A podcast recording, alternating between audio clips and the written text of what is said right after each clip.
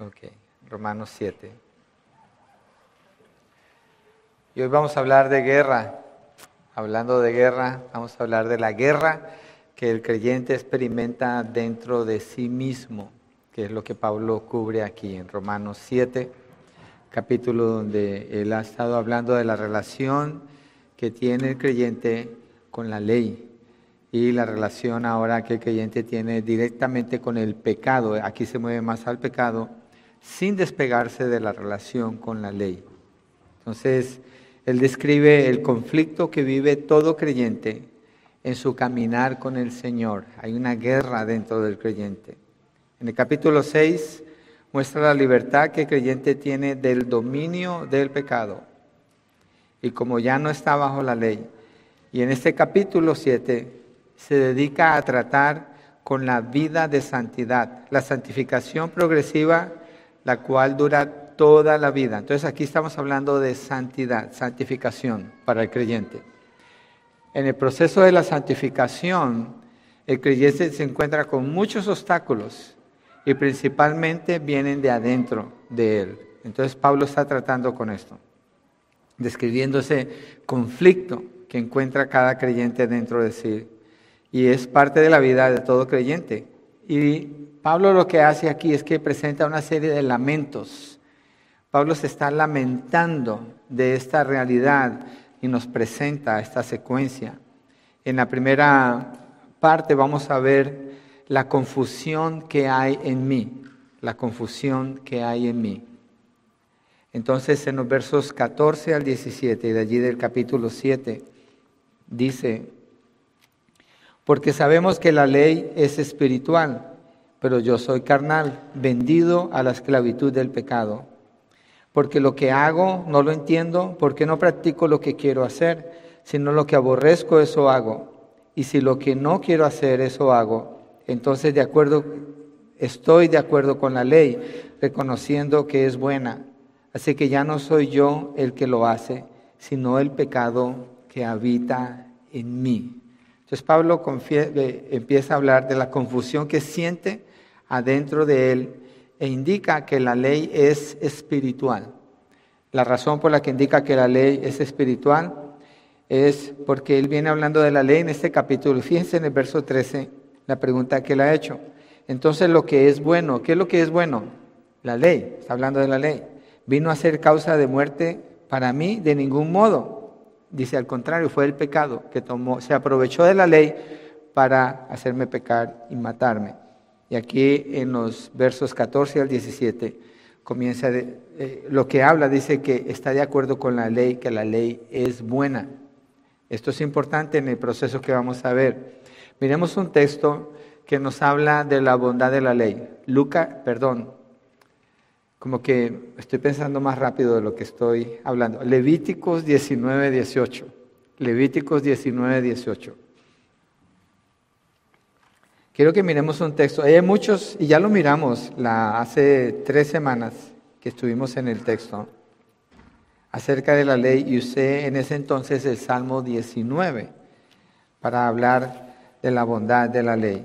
Pero aquí vamos a ver cuando Dios le da la ley a Israel, el carácter de la ley. Y Pablo dice, estoy de acuerdo entonces con que la ley es buena. Dice el verso 18 de Levíticos 19. No te vengarás ni guardarás rencor a los hijos de tu pueblo, sino que amarás a tu prójimo como a ti mismo. Yo soy el Señor. Cuando dice yo soy el Señor, es Dios hablando. Y lo que está hablando es bueno. La venganza no es buena, dice, no te vengarás. El rencor no es bueno, dice, no guardarás rencor a los hijos de tu pueblo. ¿Y qué es lo que es bueno? Amar, entonces, sino que amarás a tu prójimo como a ti mismo, yo soy el Señor. Entonces la ley es espiritual, la ley es buena. ¿Por qué? Porque el origen de la ley es Dios, se origina en Dios mismo. Cuando Dios habla en la ley podemos ver la santidad de Dios, la justicia de Dios, la compasión de Dios expresada en su ley. Entonces la ley es espiritual y es buena. Y Pablo dice, la ley es buena, es espiritual, pero yo soy carnal. Y aquí donde entra pregunta de que, ¿cómo que yo soy carnal? ¿Acaso no es el, el creyente un ser espiritual? ¿Por qué está hablando Pablo así? Pablo lo que se está refiriendo es a la parte de su ser que no ha sido redimida, los miembros de su cuerpo donde habita el pecado. Está hablando que la debilidad de la carne hace fácil que el pecado prospere. Por eso dice que está vendido a la esclavitud del pecado. Y esto no quiere decir que Pablo está todavía en la carne, como cuando no era salvo, sino que él es de la carne. Es decir, Pablo no está en la carne, pero la carne está en él. Y la carne se inclina al pecado. La carne es la parte pecaminosa en el ser humano. ¿sí? Eso, de eso es lo que él está hablando.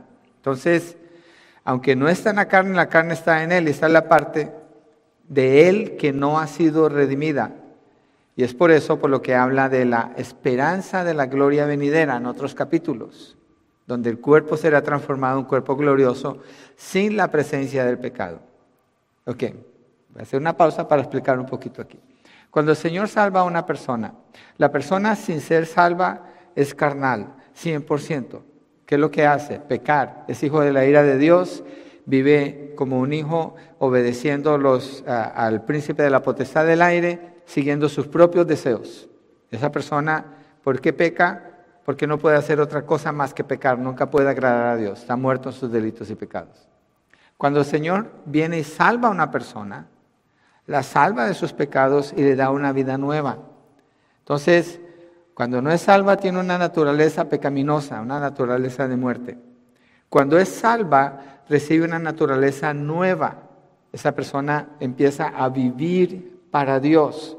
Pero resulta que cuando es salva, la parte, la parte de su ser que no es redimida, el cuerpo, los miembros de su cuerpo, allí habita el pecado. Eso es lo que Pablo está diciendo. Yo estoy de acuerdo que la ley es buena. La ley no es el problema. El problema soy yo. ¿Por qué? Porque en mí habita el pecado, en mi carne, en la parte del cuerpo. Por eso dice, soy vendido a la esclavitud del pecado. ¿Quiere decir que Pablo no es libre del pecado? No, no es eso. Mire verso 23, ahí en Romanos 7 verso 23 dice, pero veo otra ley en los miembros de mi cuerpo que hace guerra contra la ley de mi mente y me hace prisionero de la ley del pecado que está en mis miembros. Entonces hay una guerra dentro de él. Una parte de él se inclina hacia el pecado, pero otra parte de él está queriendo honrar a Dios. Entonces a la parte donde se refiere, vendido a la esclavitud del pecado. Es decir, la realidad para todo creyente es que el pecado está presente. Voy a explicar otro paso aquí importante. En el estado de la glorificación, en el cielo, cuando recibamos el cuerpo de resurrección, el pecado ya no está presente. ¿Por qué? Porque este cuerpo es transformado. Pero mientras que este cuerpo es transformado, en este cuerpo está presente el pecado. Y Pablo se encuentra con esa lucha. ¿Sí? Él no es esclavo del pecado, aunque aquí dice que esto lo lleva a la esclavitud del pecado, lo que está diciendo es que no hay manera de escapar la realidad de que el pecado está presente en mi vida. ¿Sí? Y es una resistencia que hace para la vida de santidad. Entonces el pecado es un enemigo real en la vida del creyente y debe verse con la seriedad que demanda. Hay una, hay una doctrina que enseña que el creyente como ya fue liberado del pecado, entonces no tiene pecado en él, no hay nada de pecado y ya no vuelve a pecar. Y esas personas, eso es lo que se llama el antinomianismo, hacen a un lado completamente la ley y está mal, está mal. El otro lado es el legalismo, pensar que por medio de la ley se puede vencer el pecado y está mal también. La ley es buena. Pablo dice, estoy de acuerdo que la ley es buena, es espiritual, pero no es la ley la solución. Pablo lo que está presentando es cuál es su relación con la ley, cuál es su relación con el pecado que todavía mora en él y cómo vivir para agradar a Dios y lo que va a desarrollar aquí. No es un texto fácil el que estamos viendo, no es un texto fácil, pero queremos tratar de entenderlo y entender la relación que tenemos con el pecado y con la ley. Miremos en 1 Juan 1, del 8 al 10. Primera Juan 1, del 8 al 10. Donde el apóstol Juan habla de la presencia del pecado.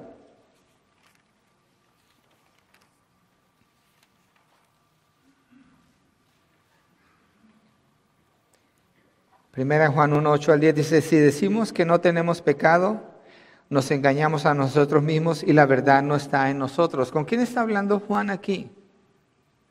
Con creyentes. Porque dice, si decimos eso, entonces la verdad no está en nosotros. Quiere decir que la verdad está en nosotros. Y sigue diciendo, si confesamos nuestros pecados, Él es fiel y justo para perdonarnos los pecados y para limpiarnos de toda maldad.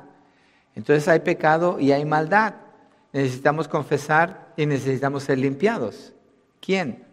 Los creyentes. Verso 10. Si decimos que no hemos pecado, lo hacemos a Él mentiroso y su palabra no está en nosotros. ¿Quién es el que no reconoce su pecado? ¿No es el creyente? El creyente reconoce su pecado. Porque el creyente entiende su relación con Dios y puede reconocer el pecado y lo confiesa. El que no reconoce su pecado es el que no es un creyente. Miremos el ejemplo, sin ir allá, de Adán. Adán cuando peca se separa de Dios espiritualmente y Dios le dice, ¿qué hiciste? Adán no reconoció su pecado. La respuesta de Adán, muerto en sus pecados, es la mujer que tú me diste. Dice, yo no fui, es la mujer que tú me diste. Eso es lo que él hace. Eso es lo que hacen las personas hoy en día. ¿Qué se trata cuando una persona peca? Tiene HDHD, tiene un trauma, está en depresión, ha sido oprimido, es una víctima. Alguien más es el culpable, pero esa persona no. Alguien más, alguna otra situación. Ese es el mundo. El mundo no reconoce su pecado. Entonces, cuando estamos leyendo lo que Pablo dice aquí, en Romanos 7 dice, yo estoy vendido al pecado, yo tengo una lucha con el pecado. Ese es un creyente maduro que puede reconocer que en él hay una lucha, que puede reconocer que sí, él ha pecado contra Dios. Y él no está hablando de que él vive pecando. Pablo no está diciendo eso. Acuérdense de algo en la vida de Pablo. En el libro de los Hechos, cuando nos habla de él, dice que Pablo perseguía a muerte a los creyentes. Pero mientras él hacía eso, ¿cómo vivía Pablo? Judío de judíos, fariseo de fariseos, de la tribu de Benjamín, celoso de la ley. Dice, impecable en la ley, sin ninguna mancha en relación con la ley. Pablo obedecía la ley al pie de la letra. Era un hombre moralmente recto, dedicado, creyendo que está agradando a Dios. Entonces, cuando habla aquí en Romanos 7, cuando ya es salvo, no puede estar hablando de que Pablo se está deleitando en el pecado, no puede estar hablando de que Pablo anda pecando con plena libertad, no puede ser eso, no coincidiría con quién es él. Lo que Pablo está haciendo es reconociendo la lucha que hay dentro de él. Hay una lucha, hay una fuerza que empuja en sentido diferente a lo que es agradar a Dios. Y Juan nos deja ver eso que el que diga que no ha pecado, entonces hace a Dios mentiroso. Entonces usted le puede decir a la persona que está a su lado, ya sé que tú pecaste. y el que diga que no ha pecado es un mentiroso, ¿cierto? O sea que no tiene la salvación. Miremos Isaías 6.5, uno de mis textos favoritos en la Biblia. Estera siempre dice que cada texto es su favorito. Bueno, es que así me siento con la Biblia. Pero este en particular, Dios lo, lo usó mucho con nosotros en el 2006. En el 2006 esta iglesia dio, dio un cambio total de dirección doctrinalmente y gran parte de ese efecto viene de aquí, de esta lectura. En Isaías 6.5 bueno, voy a leer desde el 1 para que miremos el contexto completo. En el año de la muerte del rey Usías, vi yo al Señor sentado sobre un trono alto y sublime. Isaías está hablando, ¿qué es lo que está viendo? Está viendo a Dios. Dice, vi yo al Señor sentado sobre un trono alto y sublime. Es una visión de Dios. Y la orla de su manto llenaba el templo. Por encima de él había serafines, cada uno tenía seis alas, con dos cubrían sus rostros, con dos cubrían sus pies y con dos volaban, y el uno al otro daba voces diciendo, Santo, Santo, Santo, es el Señor de los ejércitos, llena está la tierra de, la, de su gloria. Y se estremecieron los cimientos de los umbrales a la voz del que clamaba y la casa se llenó de humo. ¿Qué está haciendo? ¿Qué está pasando con Isaías? Está viendo a Dios sentado en su trono, está viendo los serafines como adoran a Dios y la exaltación que le están dando a Dios, que es santo, santo, santo. Están proclamando la santidad de Dios. Y miren lo que pasa con Isaías en lo que sigue en el verso 5. Entonces dije, ay de mí, porque perdido estoy pues soy hombre de labios inmundos y en medio de un pueblo de labios inmundos habito, porque mis ojos han visto al Rey, el Señor de los ejércitos. Isaías ve la gloria de Dios, la santidad de Dios, y eso causa que él, el, el profeta de Israel, el mejor hombre en Israel, diga, soy un hombre muerto frente a la, a la santidad de Dios, yo estoy sucio. Pablo está haciendo lo mismo en Romanos capítulo 7. Cuando hace el lamento, Pablo está haciendo esto básicamente allí en Romanos 7. Está diciendo allí en el verso 15, porque lo que hago no lo entiendo, porque no practico lo que quiero hacer, sino lo que aborrezco, eso hago. Isaías no era un hombre malvado. Isaías no era un hombre que andaba contrario a Dios. Isaías predicaba la palabra de Dios, anunciaba las profecías de Dios para con Israel para que se arrepintieran. Pero cuando ve la gloria de Dios, él se ve en esa condición. Cuando el creyente se acerca a Dios, se acerca y se acerca al Señor, obedece la palabra, busca al Señor con clamor, con oración, con ruego. Entre más crece en el conocimiento de Dios, mayor humildad puede producir en su corazón. Yo sé que hay un concepto a veces equivocado cuando se habla de una persona que recibe educación en el seminario, se preparan y miran todo ese conocimiento y los teólogos como que son bien orgullosos en conocimiento. No, el creyente verdadero, cuando es expuesto a tanto estudio de la verdad de Dios, de la palabra de Dios, lo que produce en él es un sentimiento de humillación y de pequeñez, porque entre más conoce a Dios, más pequeño se ve Él y Dios se ve más grande. Los que se enorgullecen son los que no tienen el Espíritu de Dios seguramente, porque el conocimiento de Dios no produce orgullo, el conocimiento de Dios produce humillación. Y es lo que estamos viendo aquí con el apóstol Pablo. Entonces dice en el verso 15, porque de ahí de Romanos 7, lo que hago no lo entiendo porque no practico lo que quiero hacer, sino lo que aborrezco, eso hago. Y si lo que no quiero hacer, eso hago, estoy de acuerdo con la ley reconociendo que es, es buena.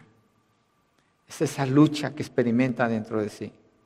No es una descripción derrotista, como que Pablo está derrotado, sino que es una descripción de una batalla real.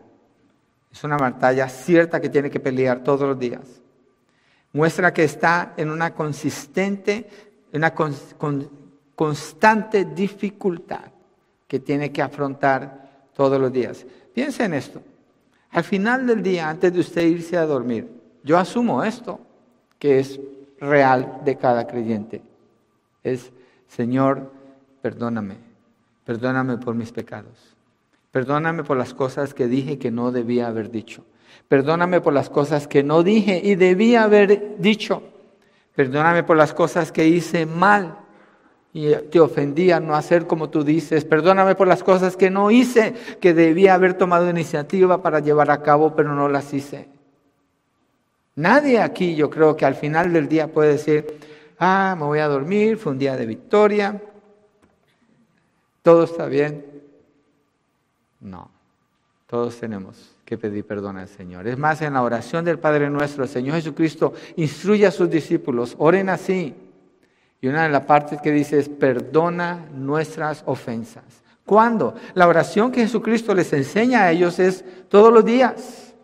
Perdona nuestras ofensas, así como nosotros perdonamos a los que nos ofenden. Yo tengo la lucha y termino no haciendo lo que Dios me dice, como también mis hermanos tienen esa lucha y terminan así. Por eso demanda una constante confesión de los pecados. Es una lucha que tiene adentro de sí. ¿Y qué confirma esta lucha? Que la ley es buena, que la ley es buena porque la ley muestra ese pecado. La ley es buena, es espiritual, pero recordemos algo. Pablo ya dijo, la ley no tiene ningún poder para hacerle santo. No tiene ningún poder para darle salvación. La ley no tiene ese poder. Pablo no está haciendo la ley a un lado, aunque él reconoce esto, sino que en medio de la lucha reconoce que la ley es su aliada. la ley le ayuda. Es como cuando usted va manejando Usted ve la flecha que dice que vaya para esa dirección. La flecha en la ley. ¿La flecha le hace a usted un buen conductor? No.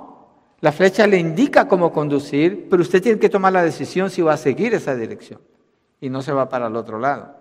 Esa es su decisión. Entonces, Pablo presenta la ley como buena, como un aliado con él. Entonces, la ley la necesita, es buena, viene de Dios, es espiritual. El hecho de haber sido salvado por gracia, por medio de fe y no de la ley, no lo lleva a menospreciarla, sino más bien, esto es lo que pasa aquí, más bien entender cuál es, cuál es la relación del creyente con la ley, cuál es la relación correcta del creyente con la ley. De aquí lo empieza a desarrollar. Quiero que miremos en el Salmo 119, verso 11. Por eso hoy estaba leyendo Salmo 119 y, no lo leí todo, hermano Juan, porque estuviera leyéndolo todavía. Son 176 versículos, así que hicimos una excepción el día de hoy. Salmo 119, verso 11 dice, en mi corazón he atesorado tu palabra para no pecar contra ti. Si se fija, la palabra está indicando el camino, pero el corazón tiene que tomar esa decisión. Miremos ahí mismo el verso 105. Es un verso, ojalá todos se lo sepan de memoria, es un verso muy común. Lámpara es a mis pies tu palabra y lumbrera a mi camino, o luz para mi camino. Entonces, necesito la ley para saber en qué dirección voy. Necesito la ley, sin la ley voy a andar en oscuridad, la necesito, es mi aliada. Pero Pablo dice, la ley es espiritual, pero yo soy qué? Carnal. ¿Qué está indicando él? Vendido al pecado. La ley es santa, es pura, es buena, es espiritual, viene de Dios, pero yo no soy como la ley. Me doy cuenta que yo tengo la inclinación de moverme fuera de lo que la ley me está indicando. Eso es lo que yo me encuentro, lo cual afirma que la ley es buena.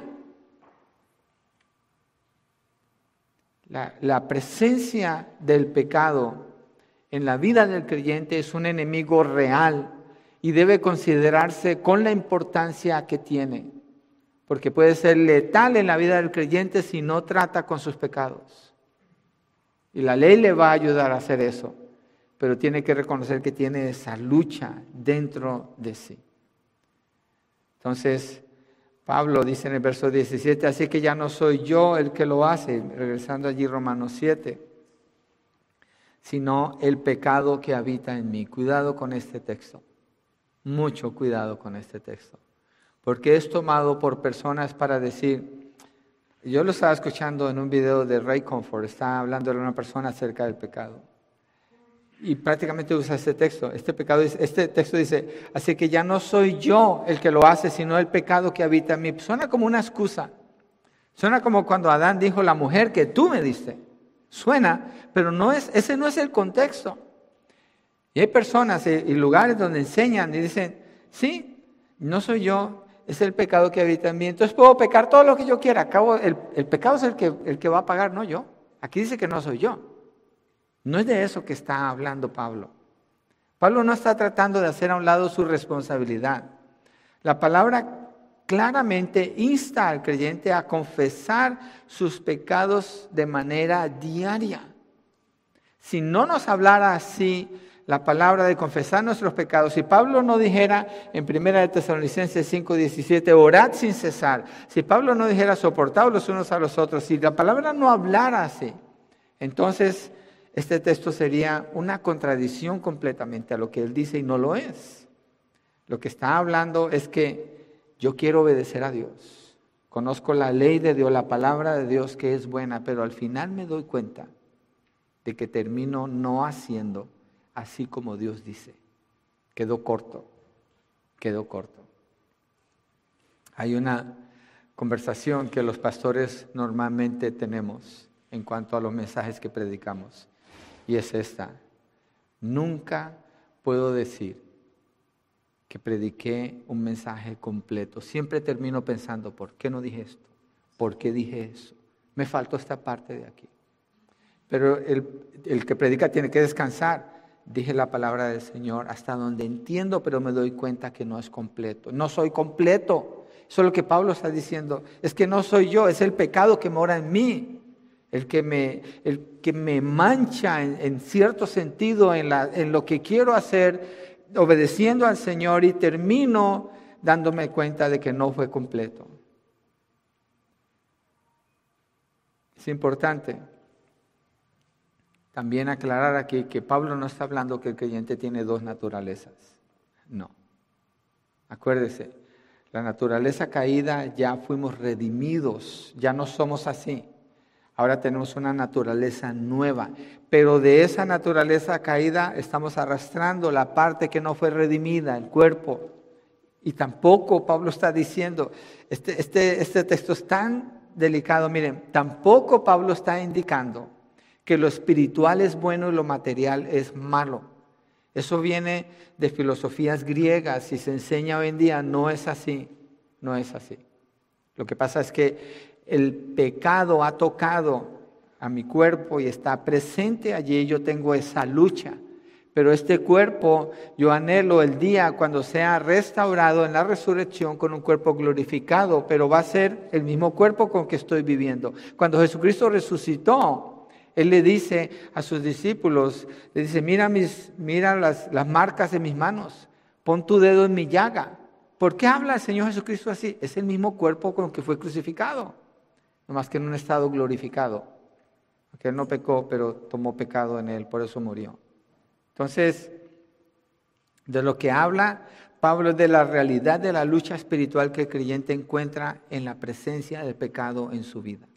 Es una naturaleza tiene una nueva naturaleza, con esa nueva naturaleza está confrontando el pecado porque anhela vivir para Dios. Toda su intención, todo su deseo es agradar a Dios.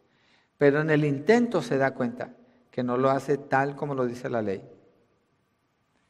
Y se da cuenta también que en sus fuerzas no está el poder para vencer. Se da cuenta que él una y otra vez en sus fuerzas no vence, sino que termina pecando. La dirección del Espíritu Santo es la que él necesita. Y Pablo se mueve con esto cuando llegamos al capítulo 8, pero ahorita está hablando del lamento. Lamenta la condición de la presencia del pecado en su vida. acuérdese, Pablo no está en derrota. Pablo como hombre maduro está reconociendo la realidad de esta lucha. Segundo, el pecado que habita en mí. Se parecen, las tres primeros lamentos se parecen, pero el texto así habla, así que vamos a seguir el texto el pecado que habita en mí. Dice el apóstol, el apóstol Pablo, eh, empezamos desde el verso 18, tal vez hay un error ahí en el paréntesis que puse.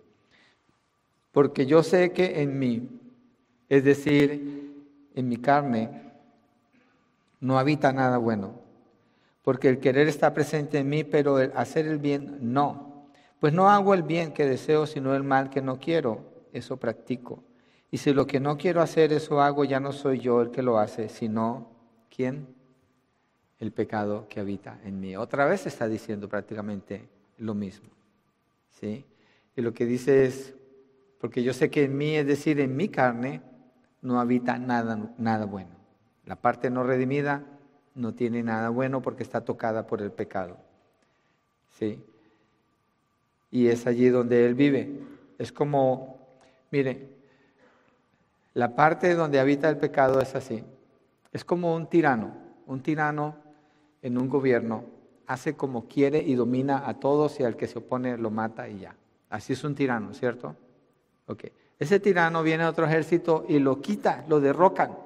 Le quitan la autoridad, le quitan el poder, pero no lo matan. Y allí queda ese tirano. Está presente, hay otro gobierno. Así es la vida del creyente. Hay otro gobierno. ¿Quién gobierna la vida del creyente? Jesucristo. ¿Sí? Por medio del Espíritu Santo. Pero este tirano todavía anda por allí, está presente. No tiene la autoridad, no tiene el poder, pero está presente. Y siempre se está oponiendo a este gobierno que Cristo le ha dado al creyente. Siempre está allí oponiéndose. Por eso Pablo dice, en mí no hay nada bueno, en, su carne, sino el pecado que habita en mí. Mire el verso 18, en la segunda parte dice, bueno, verso 18, porque el querer está presente en mí, pero el hacer el bien no. Hay un deseo para agradar a Dios, pero hay una lucha. Verso 19, pues no hago el bien que deseo, sino el mal que no quiero, eso practico. No está hablando, acuérdese. Pablo no está hablando de que esté desembocado en el pecado, haciendo como él quiera. No, no. No que no haga nada bueno delante de Dios, sino que no lo hace de la manera perfecta. Pensemos en esto. Primera de Pedro 1, 16. Dice, sean santos como en toda su manera de vivir. ¿Cómo? Así como yo soy santo, ustedes sean santos. Esta es la realidad que encuentra el creyente al final del día. Fui santo como Dios es santo, Dios es perfecto. Me doy cuenta que no. ¿Por qué? Porque hay una mancha con la que tengo que luchar. Hay un deseo contrario al de agradar a Dios, el cual me lleva a no completar todo lo que Dios dice. Esto lo que produce es dependencia en Dios, no derrota. Es la realidad de depender en Dios, no una derrota para el creyente, para nada, para nada. Dice el verso 20, y si lo que no quiero hacer eso hago, ya no soy yo el que lo hace, sino el pecado que habita en mí. Ya lo explicamos. Y es lo mismo que dijo en el verso 15, 16 y 17. De nuevo el lamento. Está ese lamento que él está expresando aquí. Tercero, la guerra que hay dentro de mí, versos 21 al 23. Así que queriendo yo hacer el bien, eh, fíjense, eh, voy a hacer una explicación aquí rápido. Cuando usted lee los comentarios al libro de Romanos, usted va a encontrar buenos comentaristas que dicen, ah, para que Pablo hable así, es cuando él no era salvo, porque está hablando del pecado en su vida. Pero cuando usted presta atención, cada vez dice, Así que queriendo yo hacer el bien, una persona que no es salva no quiere hacer el bien.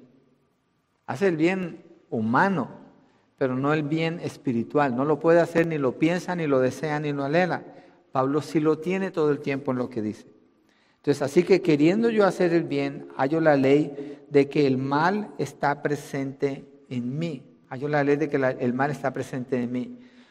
Porque en el hombre interior, fíjense, es más técnico aquí la distinción que está haciendo.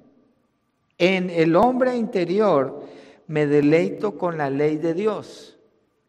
Pablo afirma que en su ser, en lo más íntimo de su ser, él encuentra un deleite con la ley de Dios. Pero viene el pero, verso 23.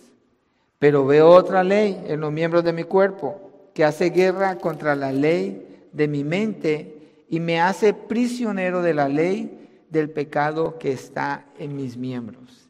¿Qué lucha la que él está expresando aquí? ¿Qué lucha? Wow. Entonces, el deleite que él encuentra es en dónde? En su ser interior, en su hombre interior. Es en la ley de Dios. Miremos de nuevo Salmo 19 y Salmo 119. Salmo 19, verso 8, para confirmar esto del deleite en la ley de Dios. Salmo 19, 8 dice, los preceptos del Señor son rectos que alegran el corazón, el mandamiento del Señor es puro que alumbra los ojos. La ley es buena, entonces en ella se deleita. Si uno sigue leyendo lo que dice. Ahora 119, verso 14. 119, verso 14.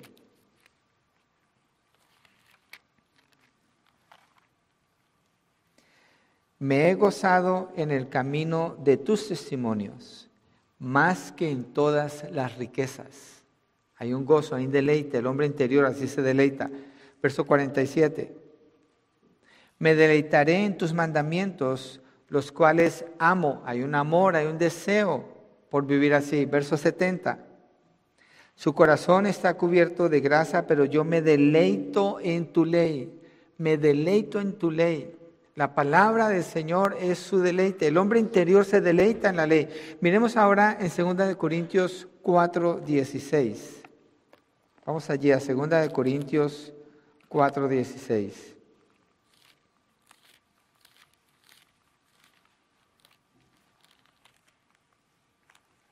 Y aquí menciona al hombre interior. Dice, por tanto, no desfallecemos, antes bien, aunque nuestro hombre exterior va decayendo, sin embargo nuestro hombre interior se renueva de día a día.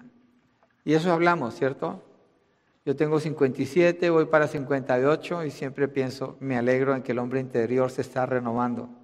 Pero cuando miro al hombre exterior, estoy tomando medicinas, me canso un poco más. A veces se me olvidan algunas cosas, me doy cuenta de esa realidad, hay un desgaste. Pero no quiere decir que yo puedo separar al hombre interior del hombre exterior. Soy una sola persona, soy un solo ser igual que usted.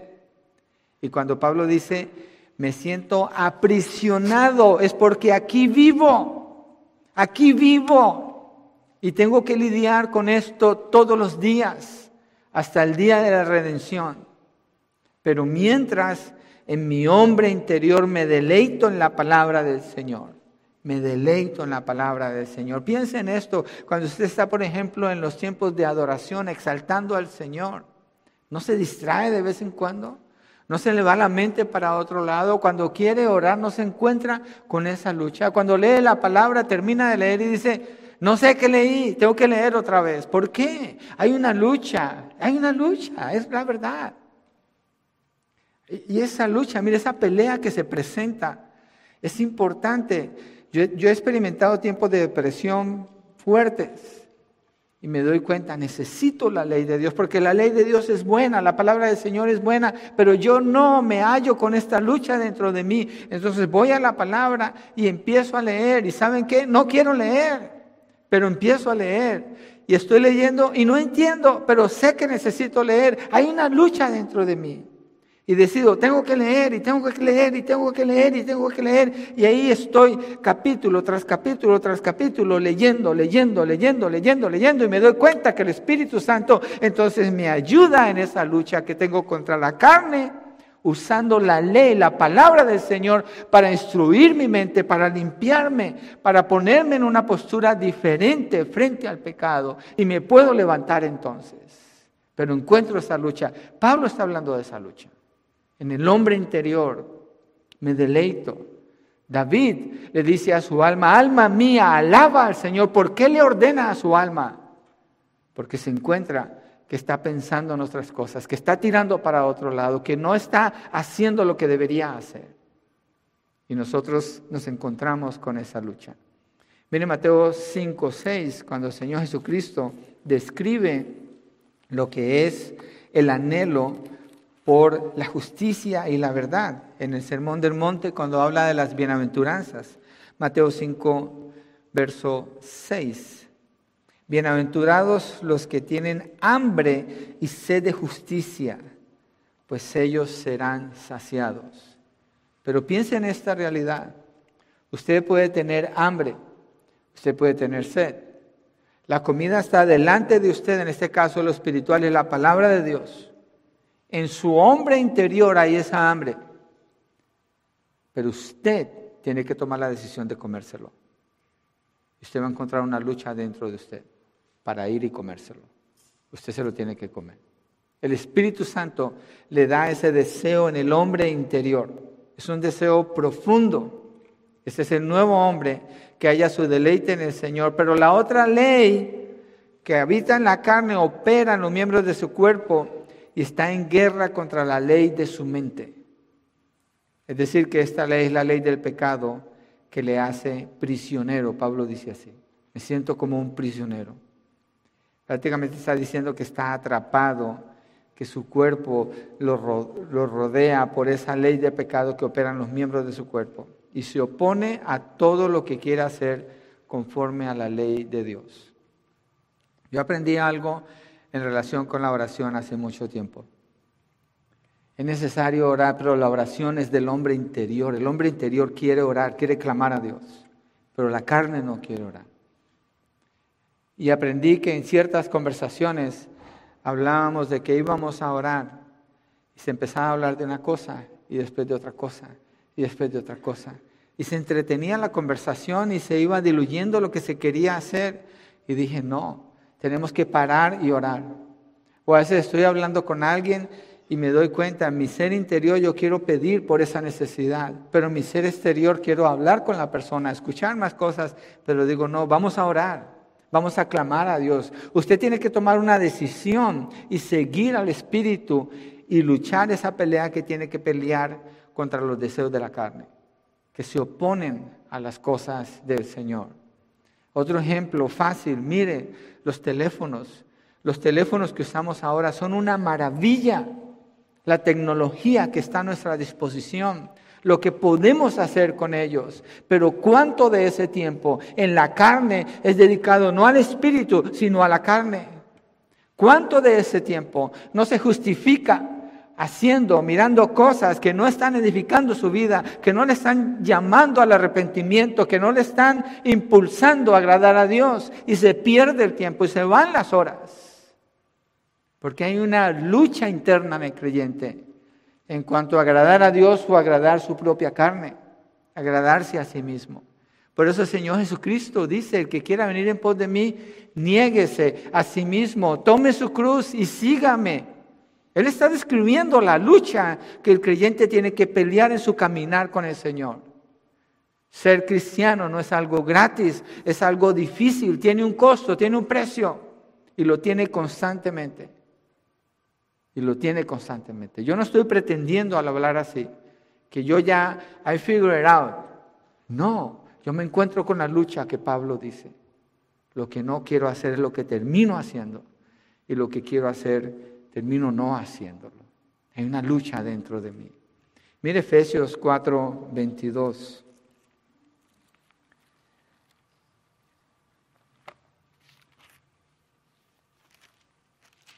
Dice así el apóstol Pablo, que en cuanto a la anterior manera de vivir, ustedes se despojen del viejo hombre ¿Cuál es el viejo hombre? Si soy una nueva criatura, es esa parte que Pablo está describiendo en Romanos 7, donde habita el pecado, donde se inclina en contra de lo espiritual. Dice, se despojen del viejo hombre que se corrompe según los deseos engañosos. Se corrompe según los deseos engañosos. Desea cosas que no son del espíritu desea una dirección que es contraria a la flecha que me apunta que debo ir para allá, que esa es la ley de Dios, que es buena, que es santa, que es espiritual. Hay una guerra, Pablo está describiendo una guerra dentro de él. Yo creo que por eso David en el Salmo 139, versos 23, 24, después de que habla, Salmo 139, 23, 24, después de que habla de la omnisciencia de Dios, de, lo maravilloso del conocimiento de Dios. Mire como Pablo, como David termina, termina ese salmo, versos 23, 24, dice, escudriñame, oh Dios, y conoce mi corazón, pruébame y conoce mis inquietudes. ¿Por qué está orando así? Porque Dios es omnisciente y Él no entiende ni siquiera su propio pecado. Él dice, escudriñame, pruébame. Y el verso 24 dice, y ve si hay en mí camino malo y guíame en el camino eterno. David está clamando a la ayuda del Señor para poder confrontar aún los pecados que ni siquiera entiende. Muchos de nosotros tenemos pecados que no entendemos y hablamos como si no tuviéramos esos pecados. Y acariciamos esos pecados porque son parte de nuestra cultura, de nuestra raza, de nuestra familia, de nuestras tradiciones pero no son parte de la palabra de Dios. Y tenemos que estar reconociendo que necesitamos la ayuda del Señor para confrontar eso y que tenemos esa realidad en nuestras vidas. Hay una lucha dentro de nosotros. Hay una lucha. Y esto no es una declaración de derrota del apóstol Pablo, es una declaración de madurez espiritual. Eso es lo que él está haciendo allí. Miren 2 Corintios 10, versos 3 a 4, como Pablo menciona esta guerra, en otras palabras. Y hay otra parte de Corintios donde Pablo también menciona esta guerra cuando dice que se le dio un aguijón, ¿en dónde? En la carne. ¿Qué tipo de aguijón es ese? Puede que sea una enfermedad, puede que sea la lucha que él tiene contra los falsos maestros que después de que él enseña a todas esas iglesias, vienen detrás de él borrando todo lo que él dice, hablando mal de él y enseñando otra doctrina. Pero ¿por qué, ¿por qué dice él que Dios le dio eso? Para que no se enorgulleciera. Está hablando del hombre viejo en él, de la, de la presencia del pecado en sus miembros que lo lleva al orgullo y a la vanagloria, a tomar crédito o a pensar que es más que otros. Segunda de Corintios 10, 3, 4 dice, pues aunque andamos en la carne, una pausa aquí. Pablo no está diciendo en la carne en el sentido de que somos carnales, pecaminosos, malignos, no. Está diciendo, cuando, cuando yo ando, mi espíritu, ¿en qué se tiene que mover? Pues en esta carne. ¿Sí o no? En esta carne, en, donde vivo. Y esta carne no está redimida y le gusta el pecado. Entonces Pablo dice, pues aunque andamos en la carne, no luchamos según la carne. Porque las armas de nuestra contienda no son carnales, sino poderosas en Dios para la destrucción de fortalezas, destruyendo especulaciones y todo razonamiento altivo que se levanta contra el conocimiento de Dios y poniéndolo todo y poniendo todo pensamiento en cautiverio a la obediencia de Cristo. Déjeme le demuestro el pecado en usted. La mayoría de ustedes por lo menos pensaron que está hablando de confrontar a otra persona. Pablo está hablando de él. Estamos hablando de las armas de nuestra milicia contra toda altivez que en mí se levanta contra la verdad. Allí empieza no son carnales, sino espirituales. Soy confrontado con la verdad de Dios, con la ley de Dios que es buena, que es espiritual. Él empieza con él. Pero usualmente escuchamos las predicaciones y mire, mire el contexto del pecado, la lucha que tenemos. Sí, fulanito de tal, uy, hubiera venido, hubiera venido Pedrito. A él le quedaba bien este mensaje. ¿Por qué no vino? Ese es el pecado en nosotros. Esa es la lucha que tenemos. Y todos tenemos, no solo eso, pero en todo sentido. ¿Por qué se enoja una persona? Por ejemplo, hablemos del enojo. ¿Por qué viene el enojo? Es que me hicieron enojar. Doble pecado. Se enoja y le echa la culpa a otro.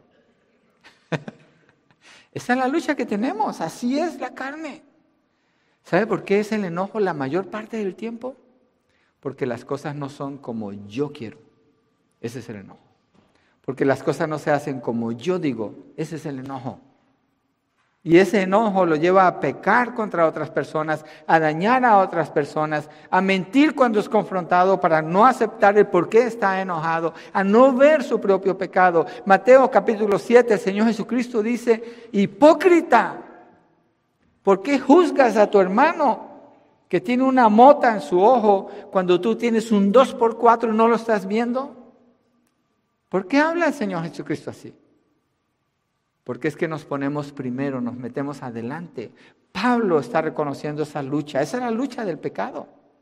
No es a eso lo que el Señor nos llama, pero es nuestra realidad. Entonces, yo creo que en este texto es bien importante en la aplicación nosotros ser conscientes, súper conscientes. Yo soy el problema, autoconfrontación, los que tomaron ese estudio. Yo soy el problema cuando tengo que confrontar alguna situación. No es mi hermano, no es mi hermana, yo soy el problema. Pablo está diciendo eso, es que no hago lo que quiero, sino lo que no quiero hacer, eso termino haciendo. Y si no soy yo el que lo hago, entonces es el pecado en mí, pero ¿qué está hablando una excusa? No, es que está presente y necesito lidiar con esto, necesito reconocerlo. Es inevitable la presencia del pecado, pero no tiene que andar conforme al pecado tiene que pelear la buena batalla, la batalla de la fe. Hay que pelear esa batalla. Y mire el, punto 4, el Cristo que vive en mí, versos 24 al 25, ahí de Romanos 7. Y Pablo presenta una gran queja aquí cuando dice, miserable de mí. ¿Quién me libertará de este cuerpo de muerte? Gracias a Dios por Jesucristo, Señor nuestro. Hay un lamento, pero también un grito de victoria de parte del apóstol Pablo. Un grito de angustia ante la realidad de la guerra que encuentra en su ser. Pero esto debido a que como hombre maduro, dedicado a servir al Señor, Pablo cada vez más conoce mejor al Señor y esto opera como un espejo reflejando el pecado que hay en él. Lo nota, lo puede notar más. Y eso lo lleva de una manera humilde a reconocer su condición, donde dice, miserable de mí. Reconoce su condición. ¿Cuál condición? Una condición de necesidad. Miserable de mí, ¿quién me libertará? Y esa palabra que dice, ¿quién me libertará? La usaban en la guerra cuando habla de un soldado que ve a su compañero que está herido en peligro de muerte y va y lo rescata arriesgando su vida, quitándolo de las manos del enemigo. ¿Quién me rescatará? Porque yo no puedo salir de allí. Está en la relación, si se fija, del creyente con la ley de Dios.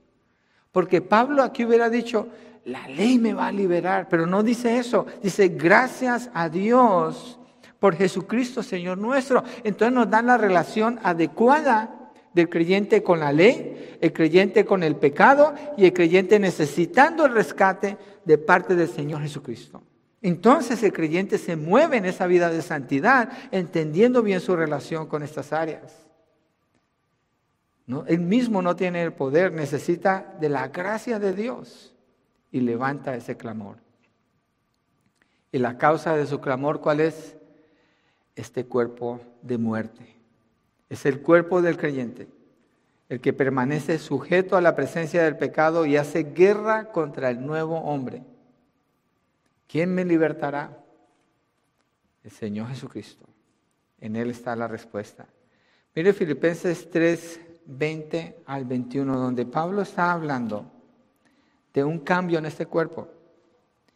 Dice Filipenses 3, 20 al 21, y aquel que es poderoso para hacer todo mucho más, perdón, perdón, perdón, estoy en Efesios y es Filipenses. Yo sé que habla del poder del Señor Jesucristo, pero no así. Sí, está hablando de la ciudad, porque nuestra ciudadanía, Filipenses 3:20, nuestra ciudadanía está en los cielos, de donde también ansiosamente esperamos a quién? A un Salvador. La pregunta que hace el clamor en Romanos 7, ¿quién me libertará? Está esperando por un Salvador, un Salvador, el Señor Jesucristo, el cual transformará el cuerpo de nuestro estado de humillación en conformidad al cuerpo de su gloria, por el ejercicio del poder que tiene aún para sujetar todas las cosas a Él mismo. Usted le puede decir a la persona que tiene a su lado, hmm, tienes un cuerpo de humillación y lo vestiste muy bien hoy y lo peinaste y le pusiste maquillaje y le pusiste perfume, pero es un cuerpo de humillación. Y en ese cuerpo habita el pecado. El mundo exalta eso. El mundo lo pone como lo más grande, como la razón de ser de sus luchas y de sus logros y de sus alcances. Pero la realidad que nos deja ver Romanos 7, 1 Corintios 3, 20, 21, es un cuerpo de humillación y la realidad es esta, que por causa de este cuerpo tengo que caminar en humillación. De lo contrario, voy a pecar y a pecar y a pecar si no me humillo reconociendo la presencia del pecado en este cuerpo. Eso es lo que Pablo está diciendo. ¿Quién?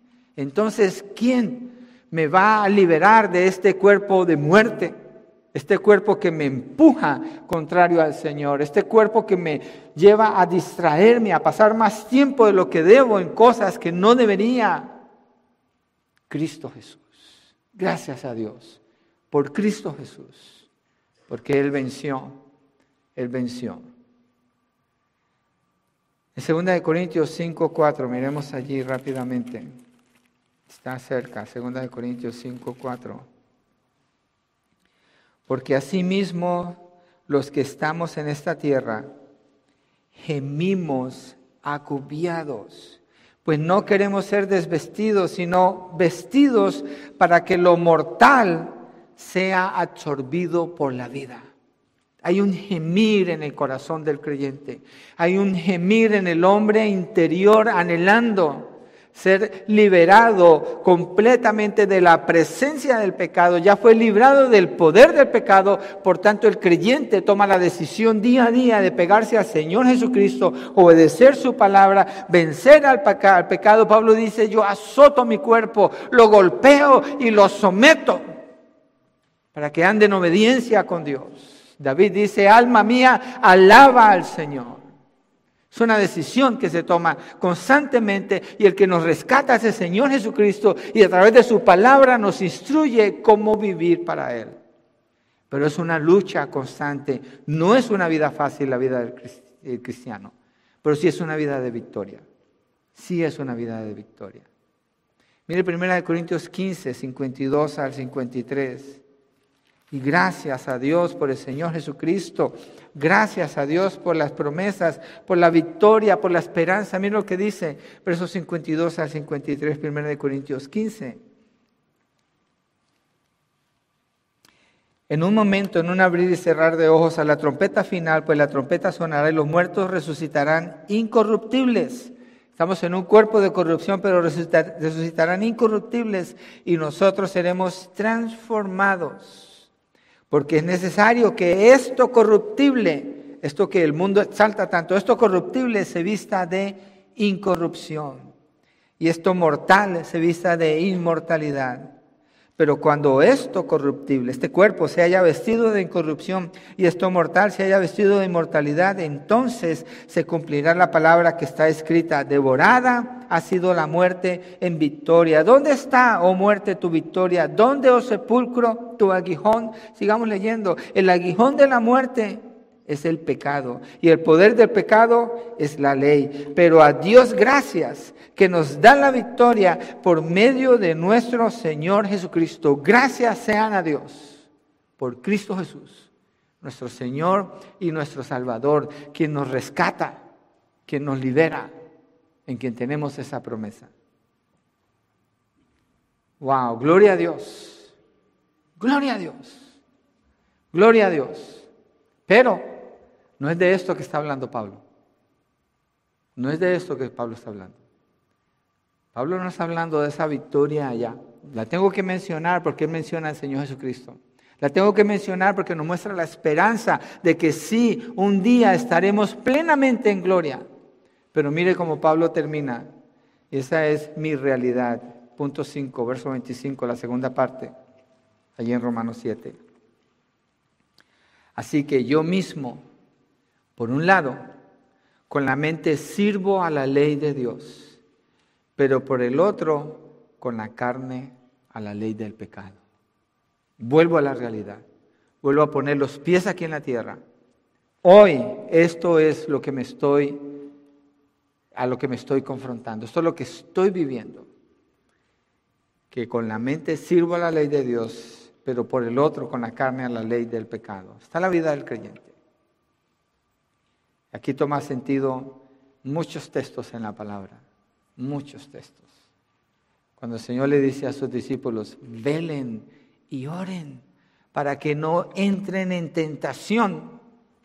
¿Por qué velar y orar? Porque es que es que con la, con el, con la, con la mente sirvo a la ley de Dios, pero con la carne a la ley del pecado. Y si no estoy velando y orando, entonces la carne va a tomar ventaja de mí.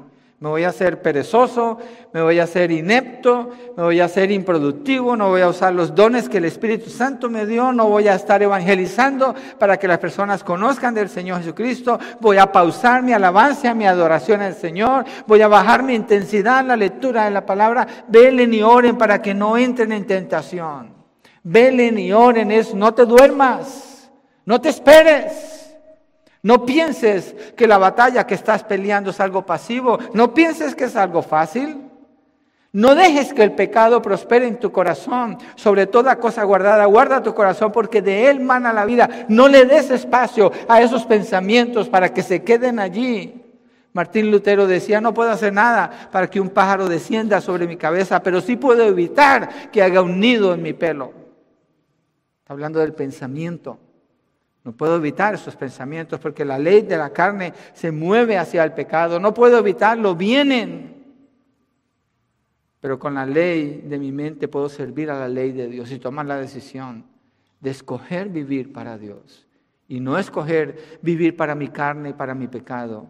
De escoger satisfacer a Dios y no escoger satisfacerme a mí mismo. De escoger buscar que es la gloria de Dios y no buscar los logros que yo quiero.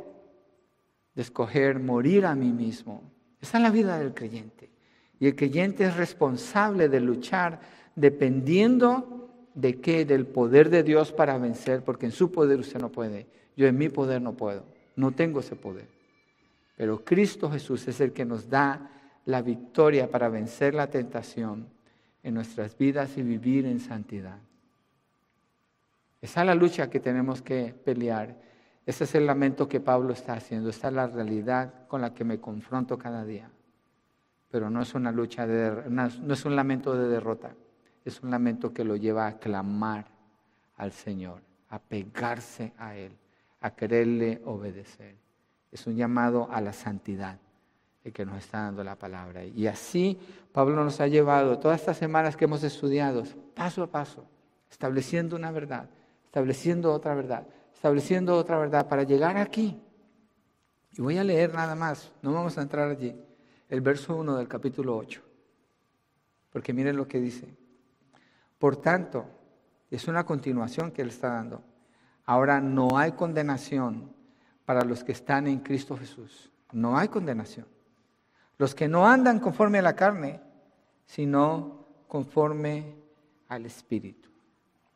Entonces, tomemos la decisión de andar conforme al Espíritu porque ciertamente, si escogemos andar conforme a la carne, vamos a pecar y a vivir vidas muy miserables, pero podemos escoger andar conforme al Espíritu. Dejarnos guiar por el Espíritu Santo y obedecer la palabra del Señor. Vamos a orar. Padre, gracias por tu palabra. Gracias por el lamento que el apóstol Pablo llegó allí y donde expresa la angustia que siente adentro de él mismo al encontrarse con la realidad de que te conoce, te ama, es un hombre nuevo, es libre del poder del pecado. Pero allí está el pecado al lado de él, presente, presionando, oponiéndose a lo que es divino, a lo que es santo, a lo que es puro. Señor, es la realidad de cada creyente, es la realidad que tenemos una lucha contra el pecado todos los días. Y es una realidad, Señor, que aunque la ley no nos puede hacer libres de ese pecado. Es nuestro aliado para llevarnos a clamar a ti, Señor, para llevarnos a buscarte a ti, Señor, apoyarnos en ti, encontrar que en ti tenemos la fortaleza para vencer. Somos más que vencedores, dice Pablo en Cristo Jesús. No ha venido ninguna tentación que no sea humana, sino que Dios juntamente con la tentación da la salida, porque podemos clamar a ti, Señor. No hay razón para quedarnos en el pecado. Ayúdanos, oh Dios, a lamentar como Pablo lo hace, reconociendo la realidad de que no soy todo lo que tú quieres hacer, pero moviéndome en una sola dirección, procurando alcanzar la altura del varón perfecto en Cristo Jesús, por el poder del Espíritu que opera en nosotros.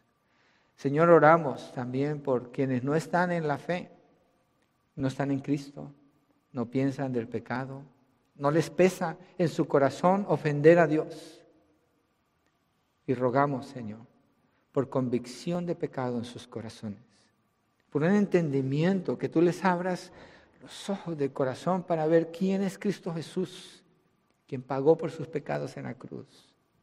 Y por la fe que tú das, Señor, para que crean y clamen a ti por la salvación de su alma, Padre, para empezar a vivir libres del poder del pecado, aunque sigue presente, pero victoriosos en Cristo Jesús. Si Dios le está hablando a su corazón, usted está entendiendo el llamado. Yo le suplico en el nombre del Señor Jesucristo, venga a Cristo, clame a Él, pida por la salvación de su alma, confiese sus pecados, pídale perdón a Dios y clame al Señor Jesucristo como el Señor, como el Salvador de su vida, creyendo que Dios lo resucitó de los muertos. Padre, oramos creyendo que tú quieres así obrar y oramos por nosotros como iglesia, que seamos conocidos por vivir en santidad, siguiendo la dirección del Espíritu de acuerdo a tu palabra como nos indica, Señor. Gracias, Padre, en el nombre de Jesucristo. Amén y amén. Dios les bendiga.